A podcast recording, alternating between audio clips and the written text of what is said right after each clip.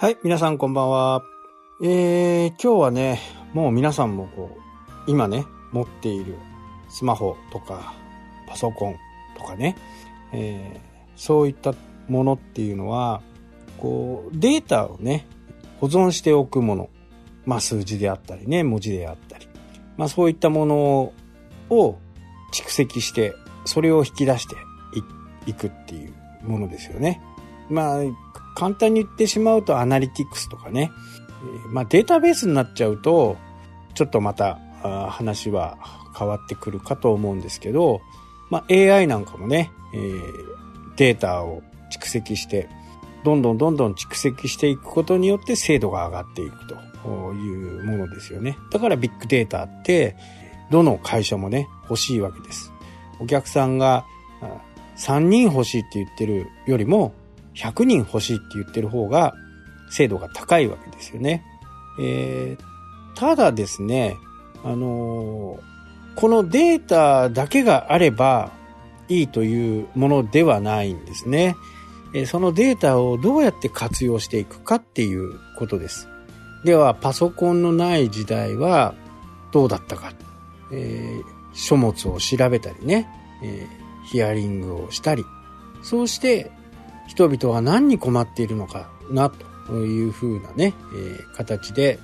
対策を打っていくわけですね。で、まあ、江戸時代とかはね、こう、将軍のところにね、いろんな意見が集まってきて、で、それをもとに、まあ、いい将軍、悪い将軍ってね、いましたけど、そこで次なる政策を打っていくわけですね。えー、まあ、戦国時代からね、えー、戦国から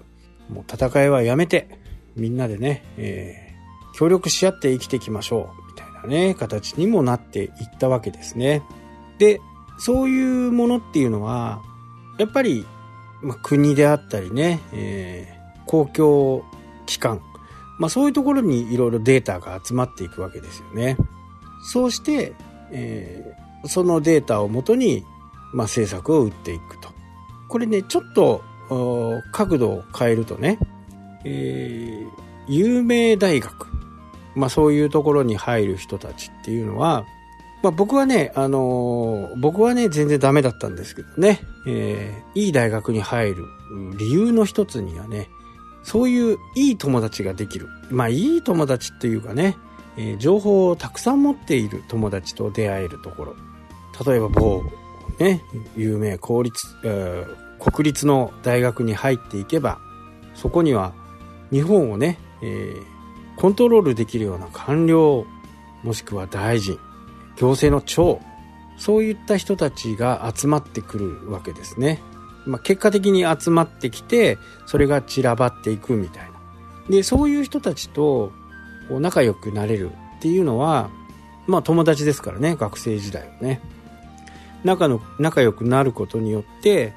まあ自分が何かこう商売をするとか、何か困ったことがある。まあそういう時にはね、その友達に話をしてみる。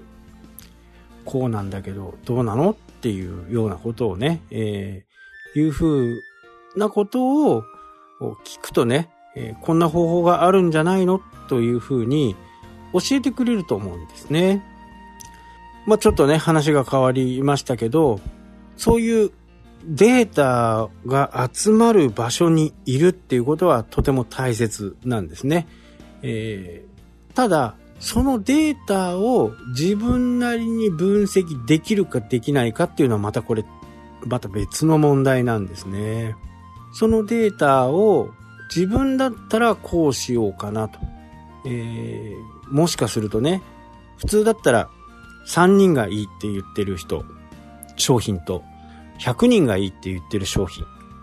普通だったら100人がいいって言ってる商品をね、えー、製品化すると思うんですけど、いや、いやいや待てよと。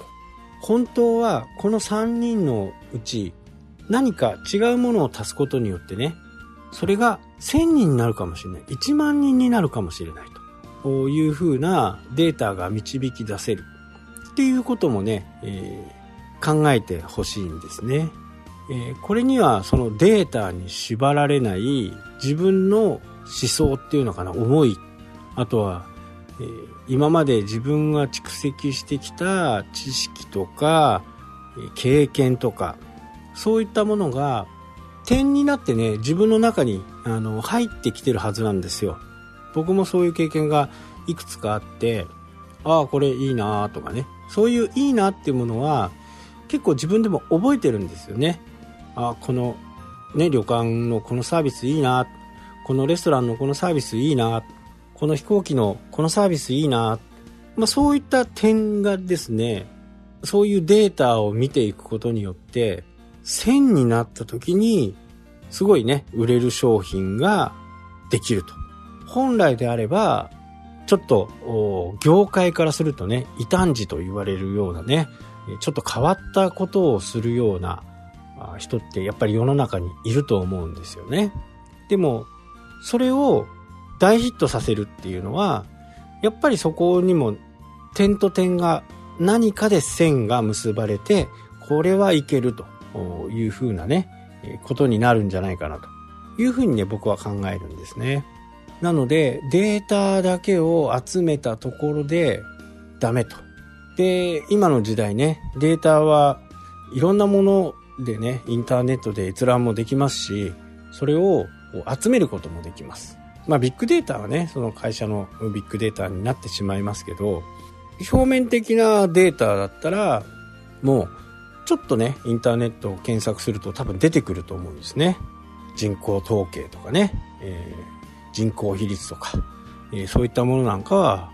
瞬く間に出てきますし、本格的に調べるんだったら、Google のね、えー、広告を使って、実際にどん、どのくらいね、人がこの商品に興味があるのかとか、いう風なテストマーケマーケティングっていうのもね、えー、簡単にできる時代になってますから、まあ、昔とは随分違うと。小予算でね、えー、できる。昔はやっぱりこう、チラシを打ってみたりね、テレビ CM を打ってみたり、そうすることでマーケティングをやっていた時代があると思うんですけど、インターネットがあればね、えー、その場で小予算、極端な話、1万円でどのくらいあるのか。1万円でこのくらいあるんだったら10万円かけてもいいな。10万円でこのくらいあるんだったら100万円かけてもいいな。ね、1万円で手元に残るのが2万円だったら全然かけれるわけじゃないですか。100万かけたら200万。ね、100万円の利益があると。